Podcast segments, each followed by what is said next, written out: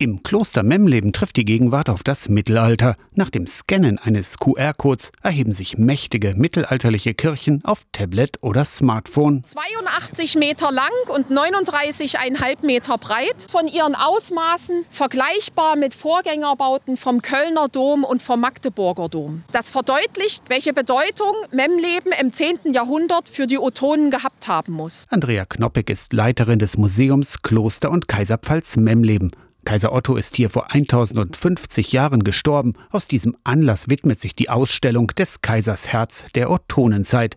Auch spirituelles Leben hat wieder Einzug gehalten im Kloster, sagt Götz Ulrich. Ulrich ist Landrat im Burgenlandkreis und Vorstand der Stiftung Kloster und Kaiserpfalz Memleben. Auf der einen Seite haben die Benediktiner aus Münster-Schwarzach den Ort für sich entdeckt und sind regelmäßig hier, im Sommer mehr, im Winter weniger. Also wir haben Brüder und Mönche, die uns hier fest begleiten. Im Sommer ist das auch so, dass wenn die Andachten und die Stundengebete hier sind, dass es öffentlich ist. Die Kirchengemeinden der Region haben das Kloster auch wieder entdeckt. Die evangelischen Pfarrerinnen und Pfarrer und auch der katholische Pfarrer aus Querfurt veranstalten hier jeden Monat Gottesdienste, immer am Sonntagnachmittag. Das nächste Mal am kommenden Sonntag mit Pfarrer Arvid Reschke aus Freiburg, nachmittags um halb drei im Kloster Memleben, aus der Kirchenredaktion Torsten Kessler, Radio SAW.